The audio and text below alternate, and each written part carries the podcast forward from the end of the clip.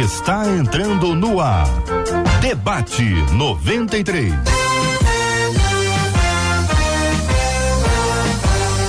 Realização 93 FM. Um oferecimento Pleno News. Notícias de verdade.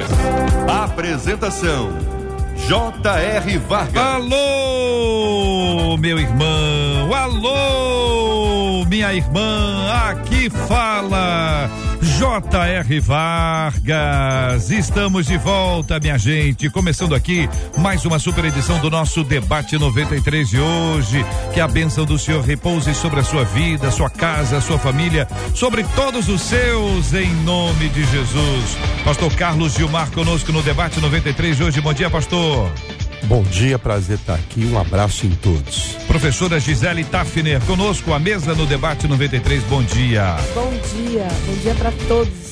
Pastor Hugo Leonardo também conosco hoje, a mesa no debate 93. Bom dia, Pastor Hugo. Bom dia, JR. Bom dia a todos os debatedores. Dia de bênção. Pastor Tarsis Júnior conosco no debate 93. Bom dia, Pastor Tarsis. Bom dia, JR. Bom dia aos debatedores.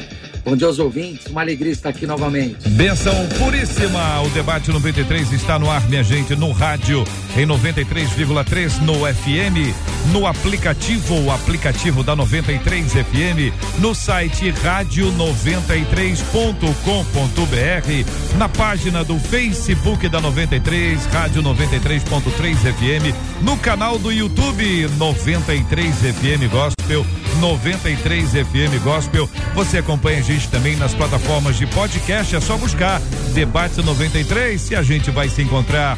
Bom dia, Marcela Bastos. Bom dia, J.R. Vargas, nossos queridos debatedores. É bom demais a gente começar a semana ao lado de vocês, assim como ao lado dos nossos ouvintes, que olha, JR, já estão com expectativa lá em cima. Gigiane, lá no Facebook, ela disse: Eu tô Engenheiro Paulo de Fronten, Ó. aqui no Rio, ligada para acompanhar vocês. E logo depois chegou a Carla, ela que é de Portugal, dizendo: "Ó, Pastor, Portugal tá ligado no Debate 93, nosso canal no YouTube. A Ana Cristina Valdec foi a primeira a chegar, dizendo: Eu tô em Vila Velha e aguardando o Debate 93. Aviso para todo mundo, ó.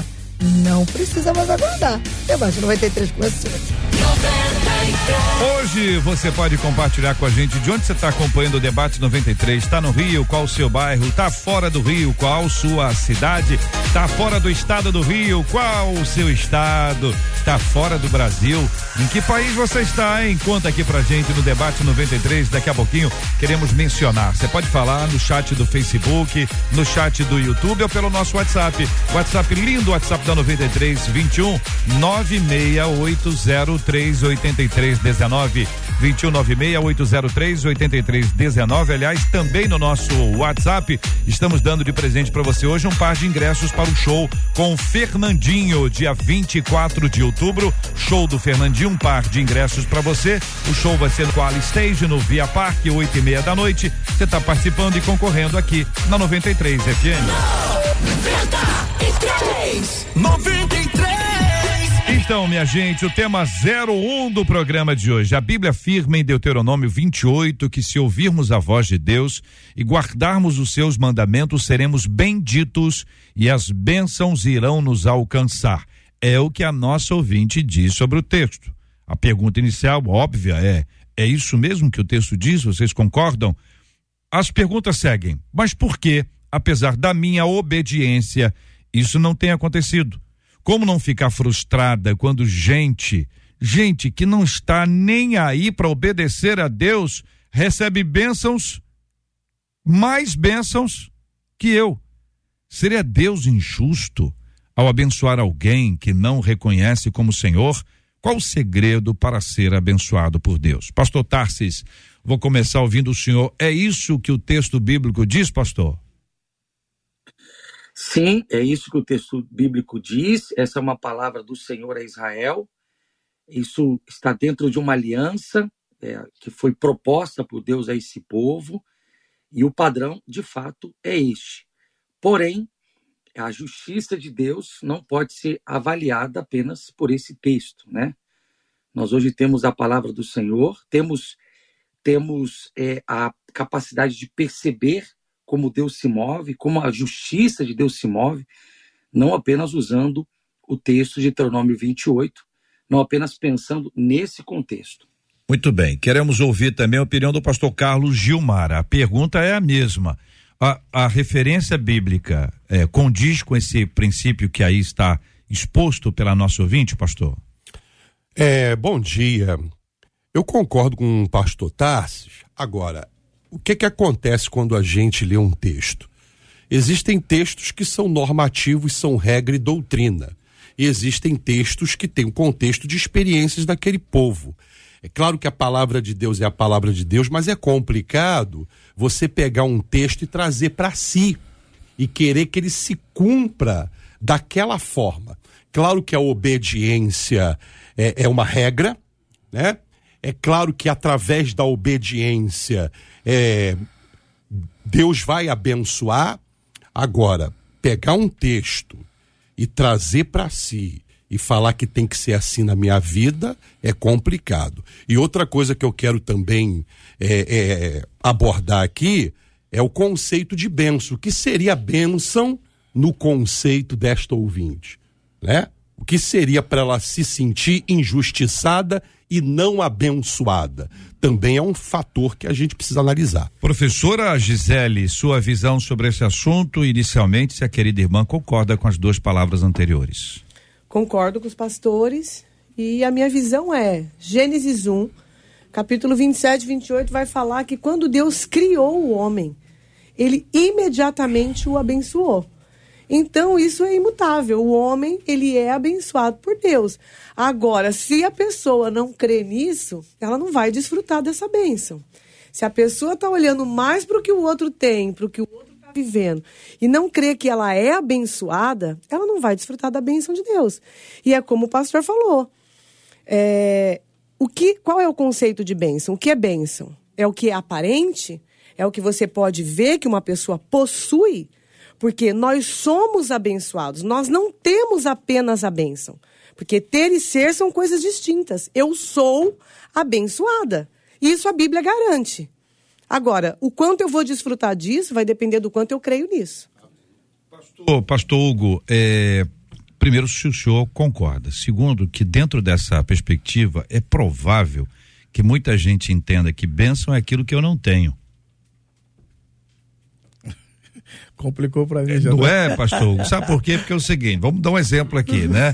A pastora, a pastora trouxe, a professora e pastora Gisele, ela, ela trouxe aqui uma abordagem, né? Assim como o pastor Carlos, o pastor Tassis, aquilo Sim. que a gente tem. Só que para alguns, benção é aquilo que eu não tenho. É o caso da nossa ouvinte. Sim. É, Sim. Ela não considera o que ela tem benção. Tá olhando ela Mas tem. essa pessoa aqui que ela tá falando aqui, essa aqui que não obedece, tá nem aí, ou essas pessoas, essas pessoas são abençoadas, ela não. Então, para muita gente, o conceito de bênção é aquilo que eu não tenho. Entendeu, pastor? É contigo, pastor. É verdade. Dizendo o mistério aí, vai lá. JR, é, eu concordo com o que os debatedores disseram, os debatedores que nos antecederam, e dentro do contexto do Antigo Testamento, essa ouvinte está certa. É, porque no contexto do Antigo Testamento, a bênção era tinha uma relação funcional. Era uma ação e que se exigia uma reação da parte de Deus. Ou seja, o testemunho, o cumprimento da lei, Deuteronômio 28 fala a respeito disso. É, que se ouvires e obedeceres, receberá a bênção. E tem a outra parte que era aqueles que estavam debaixo do Monte Ebal, que se não ouvirem e não obedecerem, receberiam a maldição. Então, dentro desse contexto do Antigo Testamento, dessa visão do Antigo Testamento, ela está certa. Agora, é, bênção ser aquilo que eu não tenho, já é uma perspectiva dessa dessa ouvinte aqui e de algumas pessoas sim. Uhum. Eu concordo que a pastora, a professora Gisele nos antecedeu, bênção não é o que eu tenho, bênção é aquilo que eu sou.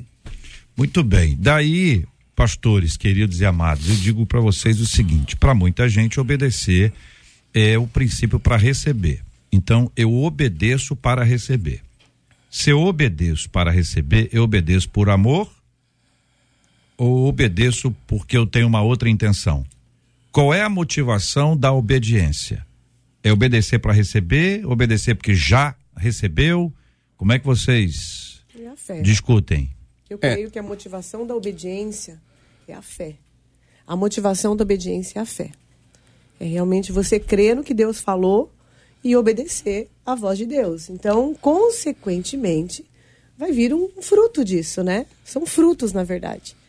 É, a obediência ela é fruto, claro, a pastora falou muito bem, da fé, mas também do amor que você tem a Deus e de querer sempre agradá-lo, é. né? Uhum. Se querer sempre agradá-lo, porque ele é o seu Deus, você tem certeza da sua soberania e de tudo aquilo que ele é. Então eu obedeço porque eu quero me relacionar, eu quero agradar a Deus, eu quero que ele tenha orgulho de mim, vou usar essa expressão aqui, me permitam, mas não esperando alguma coisa. É, é. Por interesse, é não é correto. O pastor Tassis. É... é eu... Pois não, querido, não, pode me falar. Per... Me perdoa, JR. Eu penso que essa questão, é, tanto da fé quanto do amor, está embutido é, em um propósito. É, eu, eu acredito que o método de avaliação de Deus, com relação à resposta que nós damos a Ele, tem a ver com a questão da honra. Deus não nos avalia pelo que possuímos ou ostentamos possuir, mas por quanta honra damos a Ele com o nosso existir, com a nossa vida. Tenhamos muito ou tenhamos quase nada. Eu acho que o que Deus espera de nós, isso é percebido é, na, na, na experiência de vários personagens na Bíblia, é Deus tentar perceber o nível da honra que nós damos a Ele. Se o colocamos em primeiro, se damos a Ele a primazia. Eu acho que essa, essa proposta, ela se repete em toda a, a palavra. Então, dentro da honra, tem a questão da obediência, de como eu vejo. E às vezes, essa nossa preocupação com os bens materiais, com a resposta, manifesta desonra. E aí o esforço é o cara que dá o dízimo e, e dá a oferta, sabe? Já pensando numa negociação, pensando num, num, numa troca. Então, assim, é tiro no pé, porque você, você não está honrando. Então, essa foi a proposta, por exemplo, de Deus ao povo de Israel na terra da promessa. Ó, a primeira cidade a ser conquistada, vocês não vão pegar nada. Não vão pegar nada. E o povo vai, aí tem experiência de uns né, desorientados que vão e pegam os tesouros que não deveriam pegar, e todo o povo paga. Então, eu acho que a gente precisa repensar a questão da honra. O quanto honramos e como honramos. E aí fica mais fácil de compreender. E até essa, essa, essa questão de ficar medindo né, a benção, comparando com o ímpio, isso aí pode cair num, num caminho de desonra também. Então, quem está determinado né, em agir em consonância com a palavra de Deus, está preocupado se o ímpio prospera, se o, o, vizinho tem uma grama mais verde. Então, acho que a gente precisa trabalhar essa proposta de honrar a Deus acima de todas as coisas. Diante disso, gente, é como tratar e como, como ajustar essas coisas num tempo de tanta meritocracia. Onde a gente pensa, ok, nós estamos discutindo isso aqui, está todo mundo de acordo, mas na prática, na vida prática, muita gente está aprisionada a isso. Quer dizer, olha, então vamos lá, eu vou obedecer, porque se eu obedecer, Deus vai me dar. Então a pessoa já estabelece. Então, seguinte, eu quero um carro, eu quero o carro tal. A pessoa tá, já escolheu ali o carro tal. Então ela diz, então eu vou fazer tudo direitinho. Direitinho, vou cumprir tudo aqui, direitinho. Que dia que é o culto? Que hora que é o culto? Vai fazer o quê? Eu faço o quê? Eu faço, eu faço qualquer coisa, mas Deus vai me dar isso aqui. Estabelece, inclusive, um prazo. E aí chega no prazo, quem ganha não é ela, é a outra pessoa que está lá na desobediência total absoluta. E às vezes ela não entende que Deus está tratando o coração dela sobre ter ou não ter. Mas é uma questão que está aí. Então a comparação existe, a questão do mérito, a busca pela honra a partir daquilo que eu fiz. Então eu vou à igreja direitinho. Aquela história que a pessoa diz: por que eu estou passando por isso? Tem tanta gente. E a pessoa puxa uma lista, né? Tem, então, podia ser fulano, Beltrano, Ciclano, mas logo eu, logo eu, por que eu, pastor? JR. Não é? ah. está, é, eu, eu creio que esse conceito dessa ouvinte está enraizado na nossa cultura evangelical. Já no discipulado nós ensinamos isso. Ó, você obedece assim, assim, e as consequências dessa obediência são as bênçãos. Então, já no nosso discipulado, geralmente a gente vai ensinando isso. Eu ia fazer um contraponto justamente porque no Antigo Testamento era funcional. Faz isso, recebe isso. Tanto que há uma crise está estabelecida no livro de Jó. Por que o justo sofre? Já que está obedecendo e fazendo tudo certinho. Já no Novo Testamento, a partir ali, Efésios 1,3, Paulo vai dizer que as nossas bênçãos é através de Cristo Jesus. Então, quando nós olhamos para Cristo, essa bênção já muda. Essa relação é uma relação, já é uma bênção de uma relação, uma questão relacional. Então, esse relacionamento com Deus vai trazendo para nós bênçãos espirituais. E quando ela se revela no, no quesito físico, nas questões financeiras, nas conquistas de posse, é uma consequência que pode acontecer ou não. Uhum. Depende daquilo que. Depende da soberana vontade de Deus. Então acredito que nós, já no nosso discipulado, infelizmente, começamos a ensinar o novo convertido, o neófito na fé, a obedecer e sem perceber a gente acaba é, apontando tá, para bênçãos que são advindas dessa obediência. É, acho que tem que pensar nisso aí. Marcela, e o nosso povo tá pensando o quê, hein? Conta pra Bom, nós. o Caleb, por exemplo, Caleb, disse o seguinte. O Caleb tem sempre a polêmica, hein, Caleb? ah. Ele disse, pensou que a grande bênção mesmo é servir a Deus oh. e estar debaixo de sua vontade. Pronto. Porque nem é sempre as riquezas são sinais de bênção, é. disse ele. Uma outra ouvinte, pelo ato. Até dizer, porque, né, Marcela, quando fala de riqueza, né, pastor? Tá, vocês estavam discutindo o que o que que é bênção? O que, né? que é bênção? O que que é a riqueza nesse caso? Qual é o que que é a riqueza? É, é o é dinheiro? Verdade. Se a gente perguntar para Zaqueu, Zaqueu, o que que é riqueza? O que ele tinha antes de conhecer Jesus, o que Ai. ele passou, no, na verdade? É verdade, é verdade. Você, se des, você, você vai se despindo daquilo ali, que é aquilo, o que ele achava que era riqueza não, não é não mais, era. mudou. Quando ele teve o um encontro com Cristo, é. ele já mudou o conceito, né? E aí, uma das nossas ouvintes, a Keila, dentro dessa linha, ela levanta, na verdade, hum. a questão do que é que te traz prazer. Hum. Ela diz: se você não se sente abençoada porque sente prazer em coisas vãs, certamente jamais se sentirá agraciada. Às vezes, o que a gente precisa é mudar o conceito daquilo que nos traz prazer daquilo que traz prazer para a nossa alma. E aí um dos nossos ouvintes, o Ivo, disse assim, verdade, verdade, verdade seja dita, hum. é que o ser humano acaba sendo muito ingrato, é. porque todos os dias, só de levantar da cama já é uma bênção. E a oportunidade de estarmos mais próximos de Deus, disse ele. E às vezes a gente acaba não reconhecendo. Só que tem igreja... Só reconhece quando não consegue. Quando não consegue. É. Quando a pessoa não pode, não aguenta, tá com alguma dificuldade, diz, ah, que saudade daquele tempo que eu levantava da cama. É, quem já passou sabe muito é. bem o que é isso. Agora, uma das nossas ouvintes conta que, ó, olha o que ela diz. Infelizmente, a minha mãe é de uma igreja que pensa assim. Hum. E aí ela disse, eu já ouvi várias orações dela, colocou entre parênteses, brigando com Deus. Oh. Dizendo para Deus assim: o senhor tinha que fazer. Ela Ai, disse, meu Deus, não eu acredito. De Não, bota na conta de Deus. Ela diz assim: eu acredito que o ser humano é que tem problemas em achar que Deus está atrasado para fazer alguma coisa na nossa vida, disse ela. Ô, gente, esse mundo não tá doido, não? Tá. É, tá, tá. E assim, tá. vou pegar carona aqui no que o pastor Hugo falou. É, ele falou do discipulado. Eu vou um pouco mais além. Eu acho que muitas vezes a, a, os nossos sermões o púlpito, ele acaba ensinando isso, né? É, Para a pessoa, essa questão do toma lá, da cá, da troca. E muitas vezes, enfim, sem julgar. Ah, será que volta? Porque se eu trouxer aqui um discurso onde a pessoa ela tem que esperar do Senhor a salvação, a vida eterna, né? E que as demais coisas serão acrescentadas, mas não estamos aqui para pontuar que é isso e aquilo, aí o, às vezes o pregador acha que é uma pregação que não é muito popular e ele acaba indo por esse viés aí, né? Como o pastor Hugo falou anteriormente, e isso tem trazido, entre aspas, pastor JR, uma loucura é. no meio evangélico em relação a essa questão do que é bênção, do que é ter, é, e a coisa fica encrencada, pastor, porque é, a gente tem uma base. Se a gente não tivesse uma base, se fosse cada, assim, ó, cada, cada, cada igreja decide o que faz. Aí vida que segue. Ah, um faz maluquice, outro faz uma maluquice versus maluquice.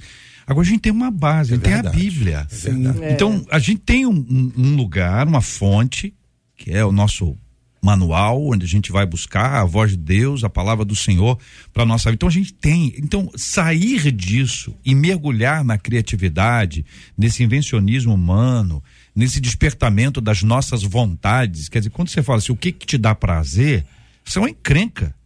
Jejum não dá prazer, dá prazer comer. É Não é verdade? Você assim, olha, tem aqui, tem uma.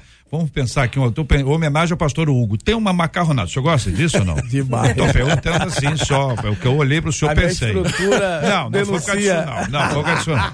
Eu pensei aqui, macarronada. Uma macarronada bem feita. Aí disse assim, ó, do aqui uma macarronada. Do lado de cá, jejum. Vai dizer assim, olha, se depender do meu prazer, já está escolhido. Mas existem processos, momentos na nossa vida que a gente consegue abrir mão de coisas que são maravilhosas para não desagradar a Deus. Não quer dizer que a macarronada desagrada. Louvado seja o nome do Senhor. Vamos para frente, né, pastor? JR, é comum nós transferirmos para nossa relação com Deus aquilo que a gente exige nas nossas relações interpessoais. Porque geralmente, num relacionamento a dois, um relacionamento de amizade, nós exigimos essa questão do toma lá da cá, que o pastor falou. E infelizmente é comum é, na nossa relação espiritual a gente transferir isso para Deus. Eu estou fazendo, eu estou, eu estou me comportando, eu estou testemunhando, estou obedecendo e, e eu não estou vendo o resultado disso. Quando nós lemos o Salmo 73, Asaf entra justamente nessa crise. Maravilhoso ele diz: Olha, Deus é bom, bom para com Israel, para com o espuro de coração. Quanto a mim, meus pés quase se desviaram ao ver a prosperidade dos ímpios. É. Só que quando nós vamos avaliar, nós vamos ver que ao longo do salmo a perspectiva desse salmista muda. Em que momento? Quando ele entra na é. presença de Deus, a partir ali do versículo 13, ele, ele vai ver que as coisas começam a mudar. Ele chega a se questionar, JR, vai dizer, Senhor, em vão tenho, eu tenho purificado meu coração e lavado as minhas mãos na inocência. Alguém lá no meu trabalho faz isso, se dá bem, burla isso, faz aqui, né? No seu dia a dia tem os seus esquemas, que é bem comum da nossa sociedade, principalmente no Rio de Janeiro. Como se ele dissesse, está é... valendo a pena, será eu ser é... correto? Isso. E aí ele vai dizer que depois ele acaba compreendendo que a verdadeira riqueza e a satisfação de Azaf é uma relação íntima com Deus, uma relação com a sua consciência. Então é possível que algum ouvinte esteja aqui se questionando porque está fazendo certo e até sofrendo punições por isso, sendo mal visto no ambiente de trabalho, no ambiente familiar e, e melhor coisa que tem é uma íntima comunhão com Deus, obedecer e ter uma consciência é, é, aprovada por Deus. Pastora, professora Gisele Tafner, é, a gente acaba ensinando e aprendendo. A gente aprende com o professor, a gente aprende com os pais, a gente aprende com o pastor, com a pastora, a gente aprende. A gente aprende vendo, a gente aprende olhando a, a gente vive uma sociedade que está aprendendo coisas que não deveriam ter sido aprendidas. E muito pior do que isso, que é que a gente está aprendendo, está ensinando a sociedade. Então, esse processo desse nosso aprendizado faz com que a gente repita coisas que a gente nem sabe que está repetindo, Sim. porque se tornou tão normal, tão comum, que isso não nos chama mais atenção. É como se alguém de, a, que estivesse em coma há 20 anos despertasse e falasse: o que está vendo aqui? Então, o, o que está acontecendo com esse mundo hoje? Então, existem coisas que acontecem, que estão acontecendo, que a gente aprendeu, que a gente está vivendo, que a gente está ensinando. A perspectiva futura é o que que nos espera quando a Bíblia deixa de ser a regra de fé e prática. Quando o que nos interessa é o resultado. Sim. Então, nós aprendemos com o futebol, que exige resultado, o treinador é mandado embora, o jogador Sim. não renova, ele é emprestado. Resultado. Futebol é resultado. Daí esse negócio virou uma influência na própria igreja. Então, quando você chega numa igreja, você diz assim: quantos membros tem essa igreja? Ah, essa igreja tem 10 membros. É. Para estar tá iniciando, não, já temos algum tempo tal. É, tá bom. 100 membros, é, melhorou. Mil membros, é, 10 mil. Ou seja, o, quanto maior o número, a imagem que passa é que é uma igreja mais abençoada. Sim. A pergunta é: será? Não que não seja. Sim. Não que não seja. Uhum. Mas o, o critério é o critério do resultado. E aí, para ampliar, Deus chamou alguns para viverem é, numa igreja de 10 mil, outro de mil, outro de 100, outro de 10. Existe um propósito de Deus na nossa vida ou a gente está buscando o conforto? E nessa ampliação, o conforto da igreja grande que nos dá a estrutura, mas também nos tira algumas coisas. O contrário que tem na igreja pequena. Qual é essa relação que a gente está trazendo, aplicando uma igreja abençoada em razão do seu número de membros? JR. Eu... Perdão. É, pensei que fosse. É para é você mesmo, professor José. É. Mas que o Hugo ficou animado com o é, assunto. É, perdão. Falou no macarrão. Macarronada, né? exatamente esse é o ponto. Depois da macarronada, ele deu animada violentíssima. Eu vejo que assim, ó, as pessoas é, avaliam o que é sucesso é, na Terra como sendo o mesmo sucesso para Deus. Então, o que, que é sucesso para Deus? O que, que é ter uma vida bem sucedida? É ter uma vida na palavra, é ter uma vida com Deus. Então, assim, é, sucesso, resultado, é, números, não está em linha com a forma de Deus trabalhar, né? Como você colocou aí, né? Uma igreja pequena. Uma igreja pequena é como um órgão no nosso corpo, que é não é o coração. Tá? A gente às vezes olha para os órgãos vitais, cérebro, coração e rim, mas a gente precisa do pâncreas. A gente precisa, sei lá, da billings, a gente precisa de órgãos que não são nem mencionados. Por quê? Porque o corpo precisa estar completo. Então, tem igreja que vai ter a relevância, entre aspas, do coração, nós precisamos do coração pulsando, e tem igreja que é pequenininha, mas ela está fazendo o trabalho dela.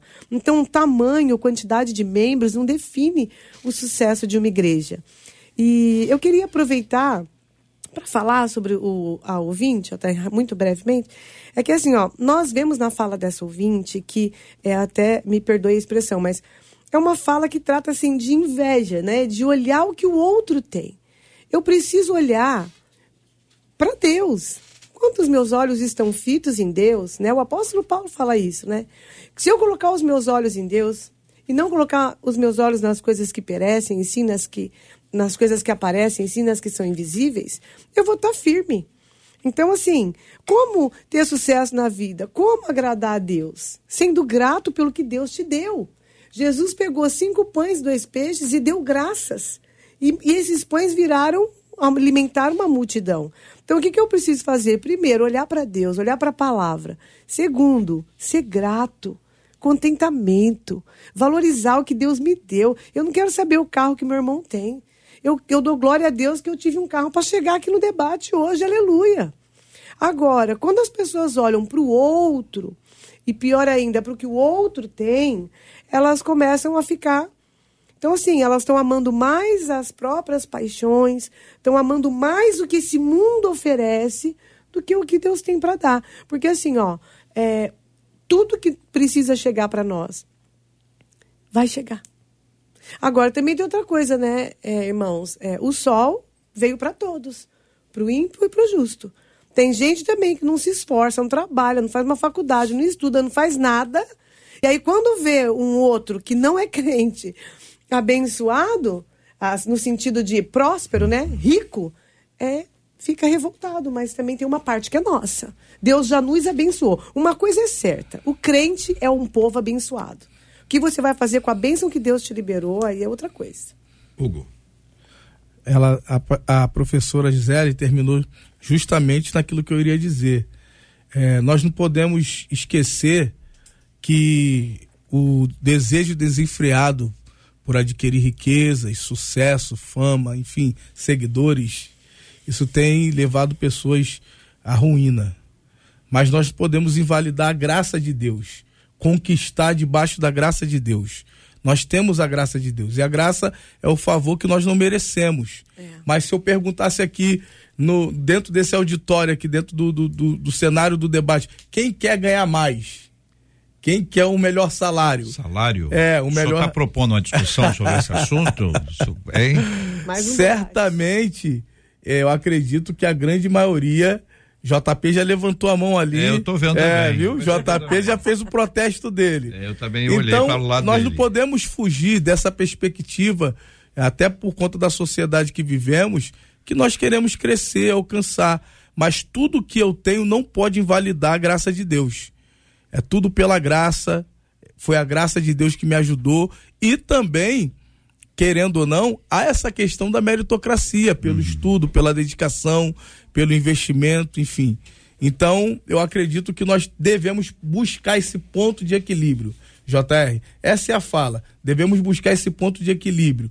O que nós temos não invalida quem nós somos e a graça, a fé e o amor, elas são bases, são pontos de partida. Uma questão relacional é o ponto de partida para todas as outras conquistas. Querido pastor Tassis, é, um ajuste na sua opinião, tá bom? Ah, nós temos o nosso dia a dia profissional. Nós trabalhamos muito, produzimos muito, queremos muito resultado e queremos uma recompensa. Todo mundo quer trabalhar e receber. E todo mundo precisa trabalhar e precisa receber. Então a gente tem esforço, dedicação, resultado, recompensa. Aí eu pego esses mesmos princípios e aplico à igreja, aplico à vida espiritual. Essa essa tentativa de conectar esses dois ambientes são diferentes. Ah, e aí acaba tendo uma, basicamente a mesma coisa. Eu me esforço, eu, eu quero resultado, então eu quero também uma recompensa. Por outro lado, a gente aprende ao mesmo tempo, juntamente com as duas coisas, de que a gente faz tudo é para a glória de Deus. Então eu trabalho para a glória de Deus no trabalho. Eu trabalho na igreja para a glória de Deus. Logo, eu não estou em busca de recompensa. Recompensa eu já recebi, porque eu trabalho para a glória de Deus. E aí, nós aqui nos assentamos no seu escritório, bonito escritório aí, agora nos Estados Unidos, e o senhor vai nos orientar. Pastor, pastor, pastor, o que que eu faço? Eu diria, né, que a primeira coisa a fazer é, é perceber a grandeza de Deus. Deus permite que a gente apresente essas nossas questões. Eu louvo a Deus pela vida de Abacuque, eu louvo a Deus pela vida de Jeremias, de Asaf e de tantos outros que tiveram essa oportunidade de colocar na mesa diante do Senhor essas indagações. Essas crises vão existir, é o que você falou. É, eu, eu, eu vivo numa sociedade que trabalha assim. Então, quando eu olho para Deus, não tem como eu desvincular né, esses, esses processos quando eu me relaciono com Deus. Agora, eu quero responder a sua pergunta usando a resposta de Deus para Jeremias. Né? Deus olha, Jeremias abre o coração, né? E você vai lendo o texto, você pensa assim, nossa, Deus agora vai vai abraçar Jeremias e falar, ah, você tem razão, nunca tinha pensado nisso. Aí Jeremias tem uma resposta surpresa de Deus. Deus diz assim: Jeremias, você está você tá em crise, é, discutindo, né? Você, se você consegue acompanhar é, as pessoas que vão a pé. A proposta que eu tenho é que você acompanhe as pessoas que vão a cavalo. Ou seja, é como se Deus dissesse: eu tenho uma percepção maior do que você está esperando. O que eu tenho para você é maior. Então, quando a gente entender que o que Deus tem para nós é maior, todas essas batalhas, essas crises existenciais, elas se tornam irre irrelevantes. É a proposta de Paulo. Paulo teve um bom discipulado. Porque Paulo diz assim: eu sei estar contente, né? Quando eu tenho, eu sei estar contente quando não tenho. É como se ele entendesse que há um tesouro maior. Essa nossa vida com Deus e o que Deus tem para nós é maior do que essas avaliações, do que essas medidas que a gente que a gente está tá, tá tendo. Então, o salmista no Salmo 80, eu gosto muito, né?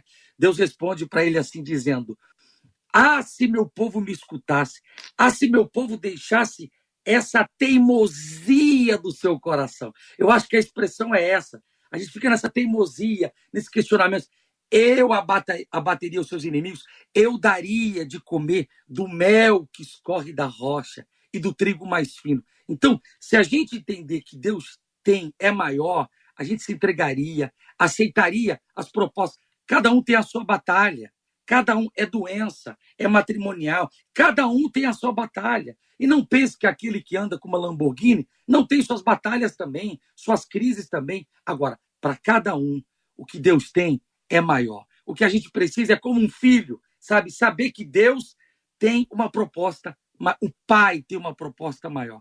E a gente precisa confiar e acreditar nessa proposta dele. Conquistou meu coração. 93. 11 horas e 34 minutos, Marcela falando com os nossos ouvintes sobre o que os nossos ouvintes estão falando. Uma delas no WhatsApp disse assim: Eu penso o seguinte, que se a grama do vizinho cresce Ah. em mais abundância, É. certamente tem que ser mais aparada. E se a minha não cresce tanto, não deixa de ser grama.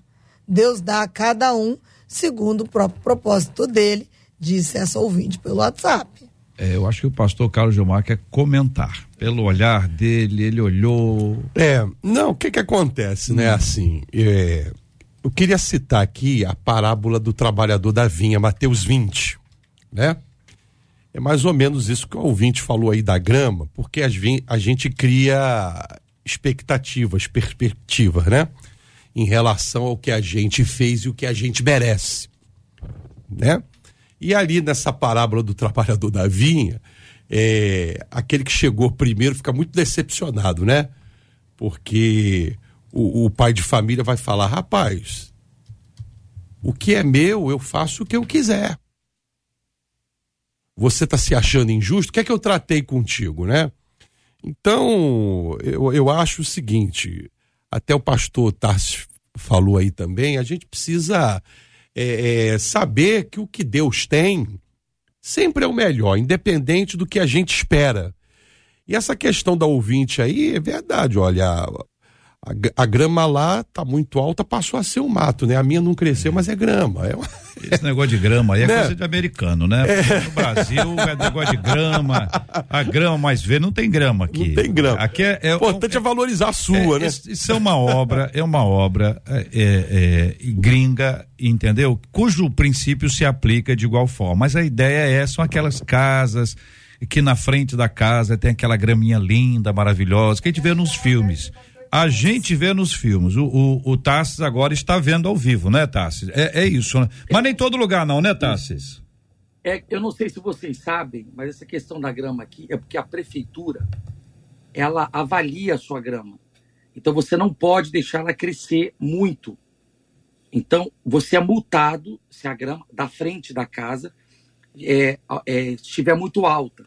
Então existe esse apego, mas não é um apego muito por causa da grama, é por causa das leis Das que leis. regem. Tá vendo? Olha o trabalho que dá. É. Então, assim, a- aqui tem- eu tenho duas preocupações. Eu estou no norte aqui dos Estados Unidos. Que eu, eu vou ser punido pela prefeitura e vou ser multado. Se eu não tirar a neve, quando cair aqui a neve, na calçada em frente à minha casa, e no verão, se eu deixar a grama muito alta. Então, existe essa crise com a grama aqui, é por isso. Por isso que às vezes a gente não compreende muito, né? O que, que tem a ver a grama e tal? Mas é que aqui a grama é um. É, um, é, um- é, é uma lei. E a pessoa ainda tá olhando a grama do outro. Ele tem que cuidar da dele para não levar multa, ainda tá, tá cuidando muito da vida do outro. E aí uma das nossas ouvintes disse nessa história aí, ah, acho que esse negócio de ficar olhando Hum. a grama do vizinho, a benção do vizinho, pra mim isso é inveja. É? Porque às vezes a acabam professora chegando na falou casa aqui, né? dela, Ah. a ouvinte logo pulou aqui, essa história de olhar a grama aí do vizinho, é inveja. Professora Gisele falou. É, Gisele? Você- Você acha mesmo, Gisele? Eu, eu creio mesmo. Não pode ser com, com admiração, que grama linda.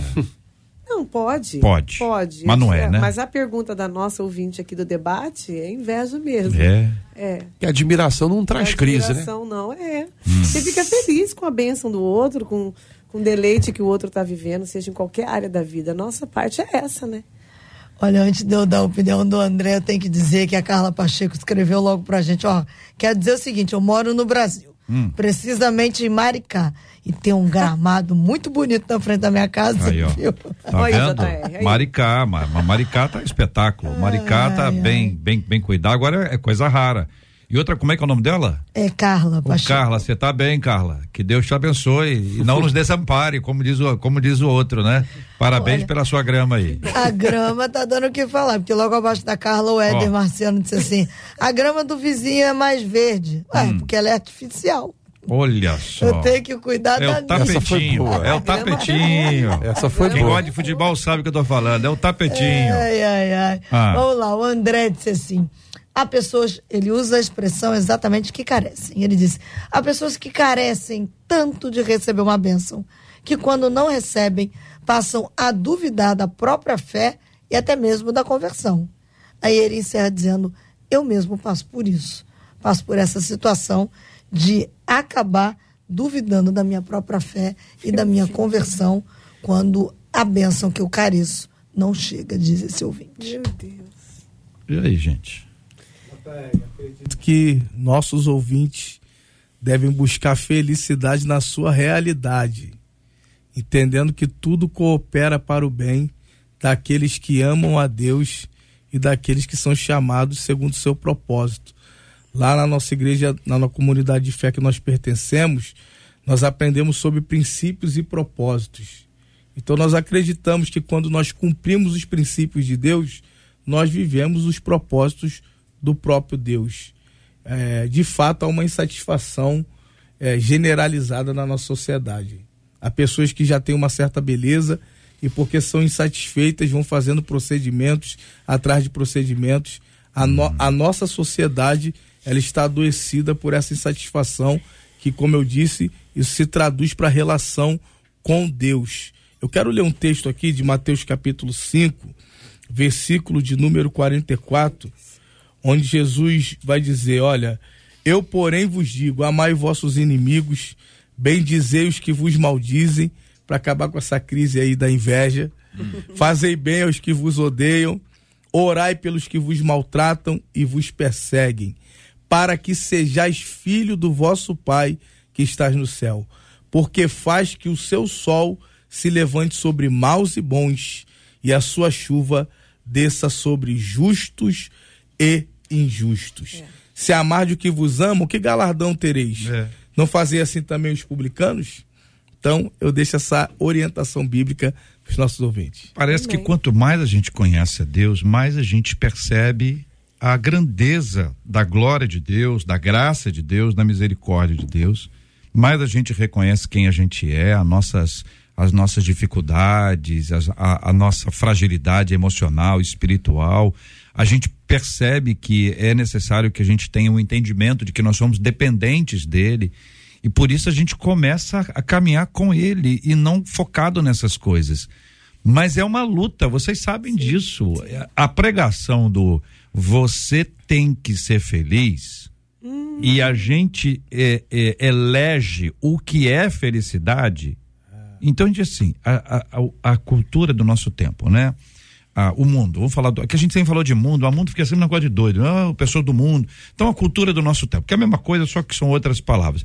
Então, diz assim: olha, você tem que ser feliz. Aí você pe- pergunta para a cultura do nosso tempo, mas o que, que é ser feliz? Ó, ser feliz é ter dinheiro, ser feliz é isso, ser feliz, beleza, ser feliz é aquilo. Os padrões, os critérios vão sendo estabelecidos. Não são bíblicos Sim. nem divinos, nada espirituais, são totalmente focados no ser humano.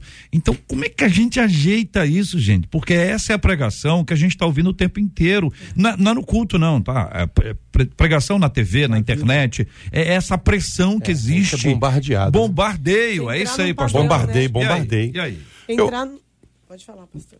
O bombardeio, né? Eu acho que primeiro que a gente precisa se conhecer, né? A gente precisa saber que nós somos limitados e que existem desejos, né? Existem desejos, existem ambições e você é bombardeado. Porém, quando você se relaciona com Deus, né?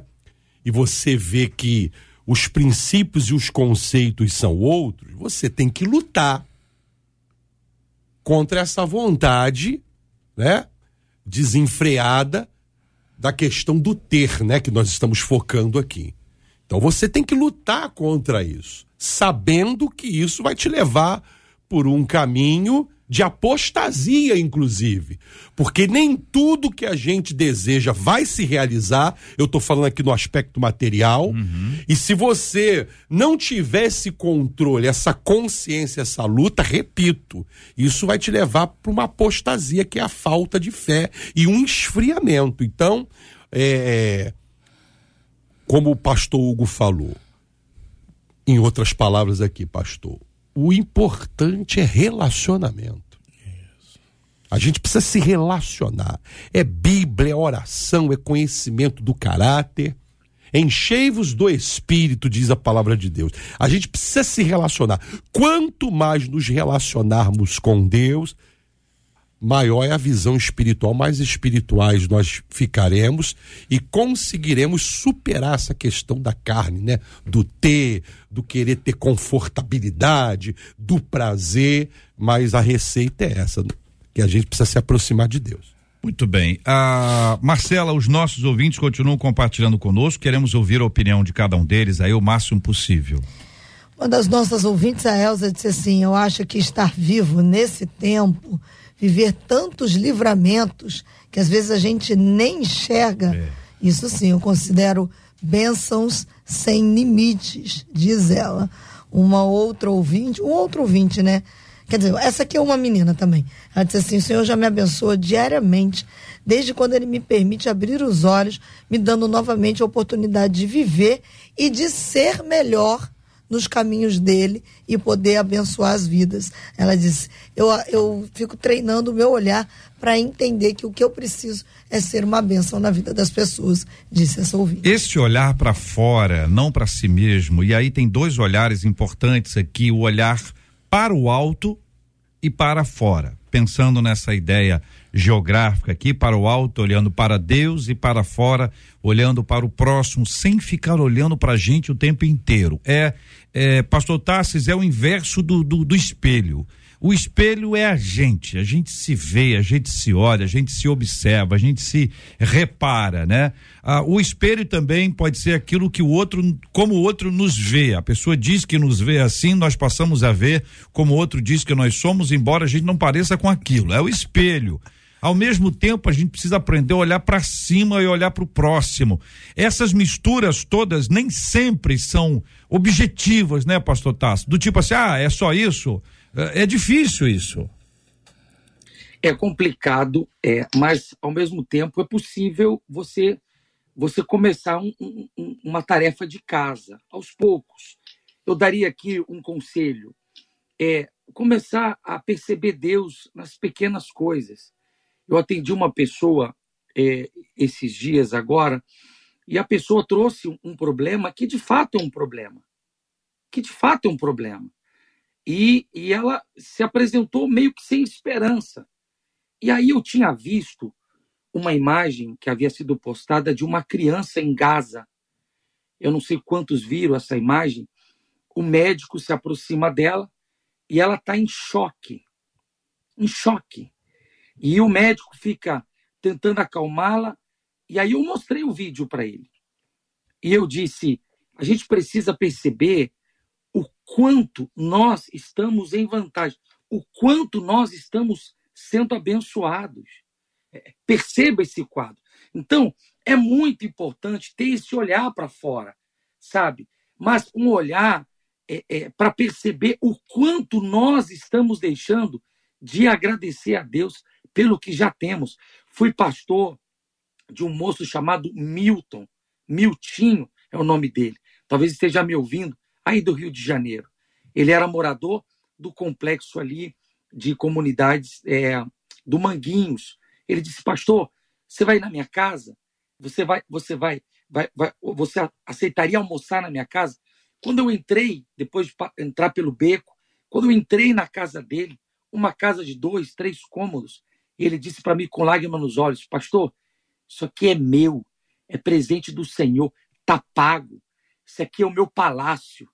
Aqui eu posso cuidar do meu pai, da minha mãe. O pai no quarto com Alzheimer, a mãe com fralda. Aqui eu cuido, aqui é o palácio que Deus me deu. Então, assim, como é importante a gente começar a perceber o quanto somos abençoados. Estar aqui hoje, em volta dessa mesa, com uma audiência incrível que Deus está nos dando, de poder compartilhar. Vamos olhar um pouco e, e ver a grandeza do Senhor. Deus tem sido justo. Deus tem sido bom. Não é hora de medir pelas questões materiais, é hora de medir pelas grandezas do Senhor. E eu acho que se a gente começar essa tarefa, a nossa, o nosso louvor vai ser melhor, a nossa adoração vai ser melhor, o nosso, a nossa, a no, nosso jejum vai ser melhor, tudo vai melhorar, nosso sorriso vai ser melhor.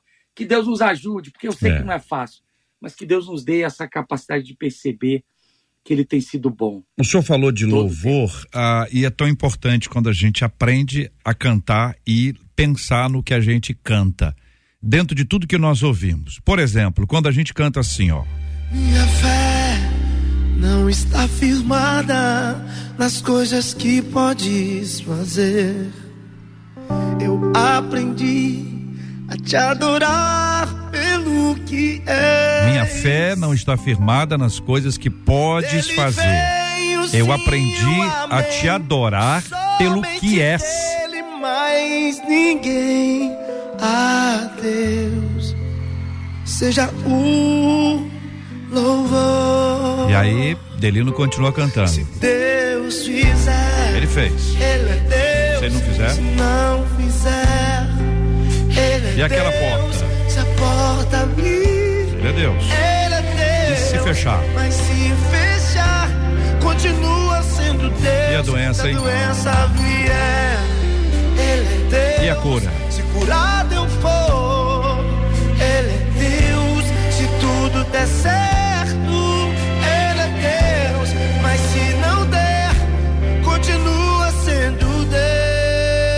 E a gente vai ganhando uma visão diferente daquilo que a gente está sendo bombardeado o tempo inteiro pela graça do Senhor.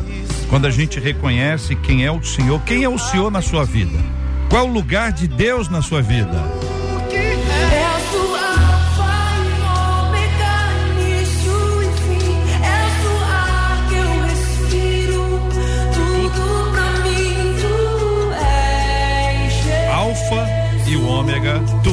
Alfa e ômega, o início e o fim, é o ar que eu respiro, é tudo pra mim, tudo, tudo. Tu és Jesus, é tudo pra mim, canta a Marine Friesen.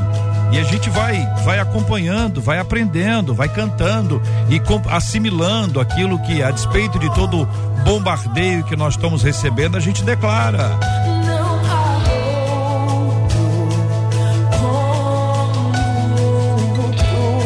Senhor na sua vida? Quem é o Senhor pra você?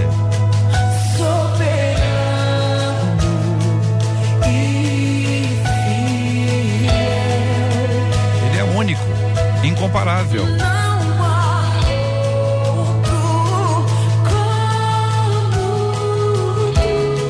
Onde é que ele reina? Canta aí, onde é que ele? Reina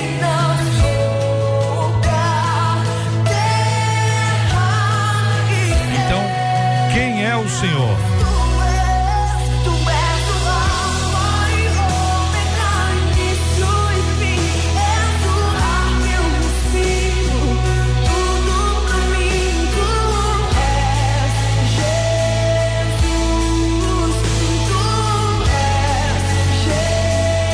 O bombardeio para que a gente se apegue às coisas deste mundo, para que a gente se esqueça de quem é o Senhor, para que a gente tenha a nossa relação espiritual com Ele adulterada, destruída, para que a gente possa olhar para o momento só, para um resultado, para uma bênção palpável, concreta, é um distanciamento do Senhor. Então corra para Deus, corra para o Senhor. Ele é o Alfa, ele é o Ômega, Deus é Deus, ele continua no controle, governando, soberano, Senhor, é quem abre portas, quem fecha portas, ele é quem controla a história, ele é quem escreve a história, ele é quem nos coloca na história ou nos tira da história. Esse é o nosso Deus, então não se esqueça disso. Não se apegue àquilo que você precisa deixar no caminho porque não te pertence. Apegue-se àquele que está com você o tempo inteiro. Ele é o nosso Senhor. Alfa e ômega, início e fim.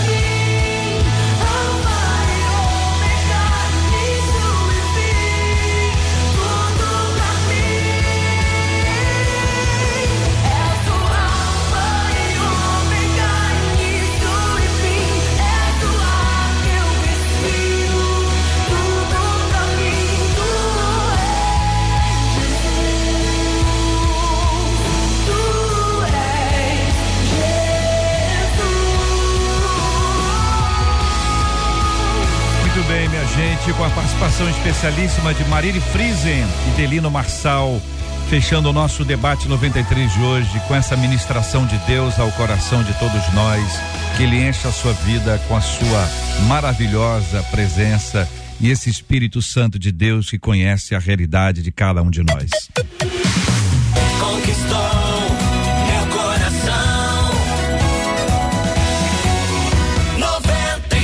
Marcela, a gente precisa orar daqui a pouquinho e tem mais algo tão importante para a gente orar, um caso que aconteceu em São Paulo na manhã desse dia.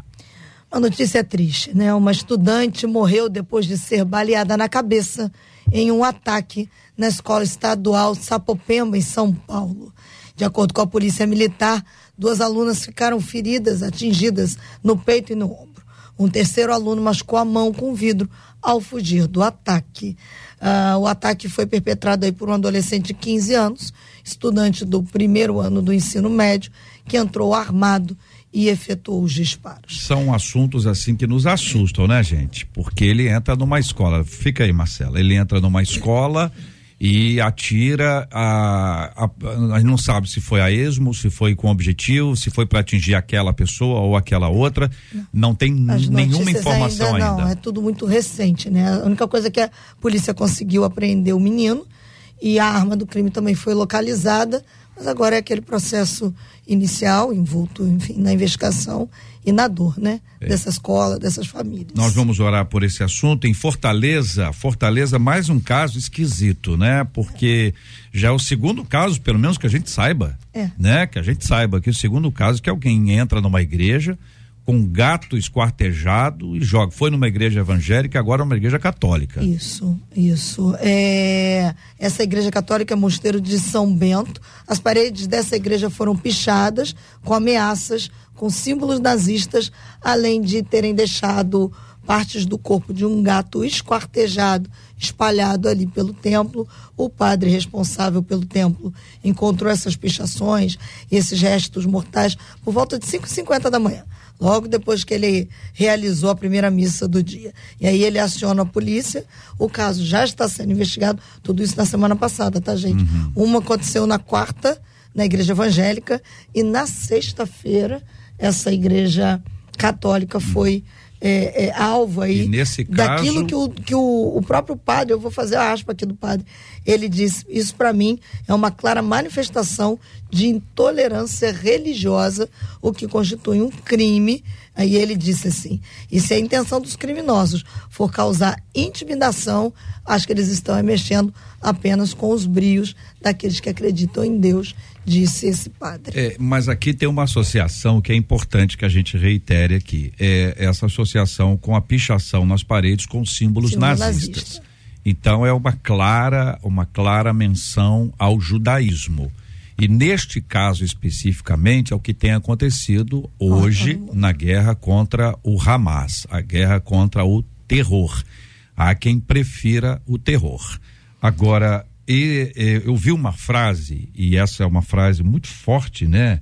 é, é, de ser lida, porque existem várias manifestações no mundo hoje. Final de semana é dia, é, é período de manifestação, tanto a favor quanto contra.